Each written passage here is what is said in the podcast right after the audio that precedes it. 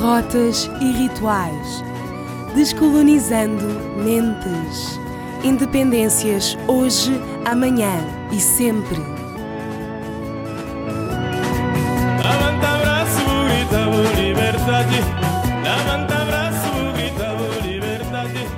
Levanta braço, grita por liberdade. Thank you, Ika, for talking to Afrolish about the movie that you brought, Guerrilla Grannies. Can you tell me a bit about this movie? What is it about? It's a story of three guerrilla women who I saw on film when I was very young myself.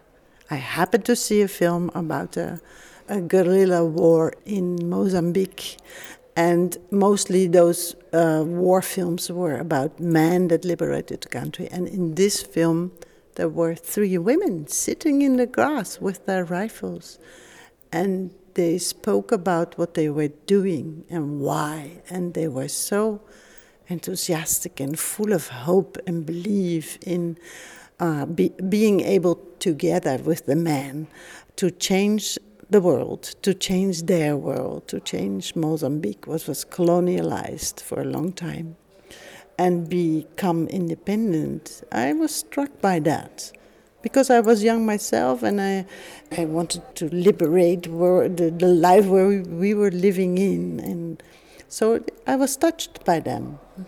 And uh, after seeing the film, I just wondered what happened to these three women. So I went looking for them.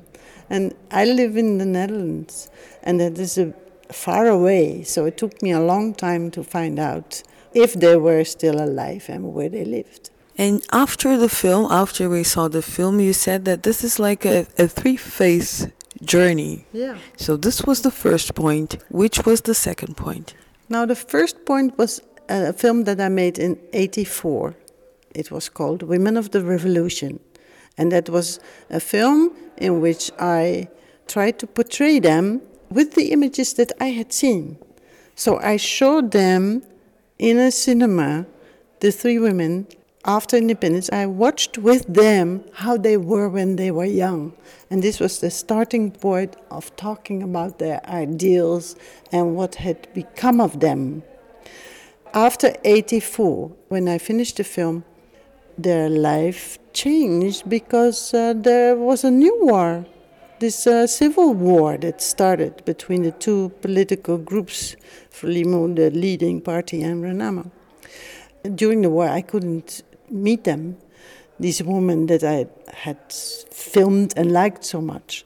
So after the war, I went again to see them, and then I thought it was important to make another film about them. And uh, when I came the second time, uh, we became more and more uh, related to each other. They were impressed that I wanted to come back to them. So that was a totally different atmosphere. And the third, then, then, then I came back for another reason in Mozambique and, and wanted to meet them again. And at that, at that time, I was really invited into their homes and into their families. And from that time on, we met every year. I went there uh, every year to, to see them. After that, I decided that I had to make a third film, you know, because I then had the complete picture. The, the situation in Mozambique uh, was a parallel story with their life and, and their f- fights. In which way did this movie transform your way of looking at women in Africa or women in general? During the first film I made, I was impressed and looked up to them because they had done such a marvelous thing. Uh, but I, I lived with them uh, through the phase of the disappointment of not succeeding in fulfilling the whole dream and to deal with reality, even if it's a bad reality. So I learned from that. And I also learned from um, their strength, never giving up, uh, continuing.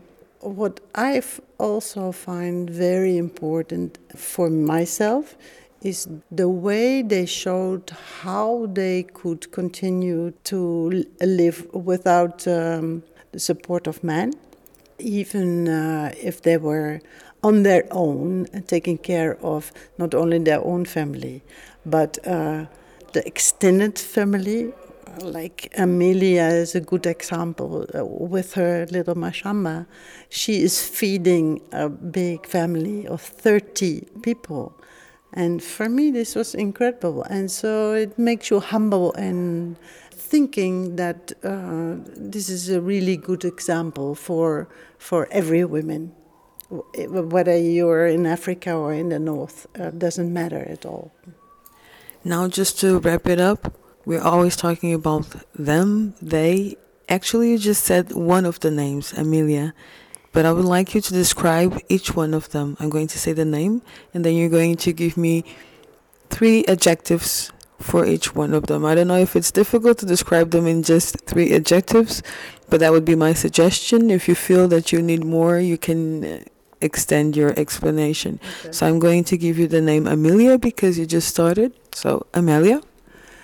Amelia is um, a very tough, humorful, heavy smoking women, very severe on men. Uh, Maria? Maria is a, a very um, uh, intelligent but bourgeois uh, woman that always uh, finds a way of um, getting it, getting it better, getting life better for her and for her family. And now we're going to talk about Monica, the, the only one that is still alive. Monica is a farmer woman, although she's not farming, uh, in the sense of having strong opinions that really are earthy. She's a very strong, earthy woman. And she also has a very peculiar type of humor that is not always so easy to, to understand because she has this natural leadership. And if she feels that you're an equal type of strong person, she likes to go in combat. If you would have to invite people to watch the movie, what would you say?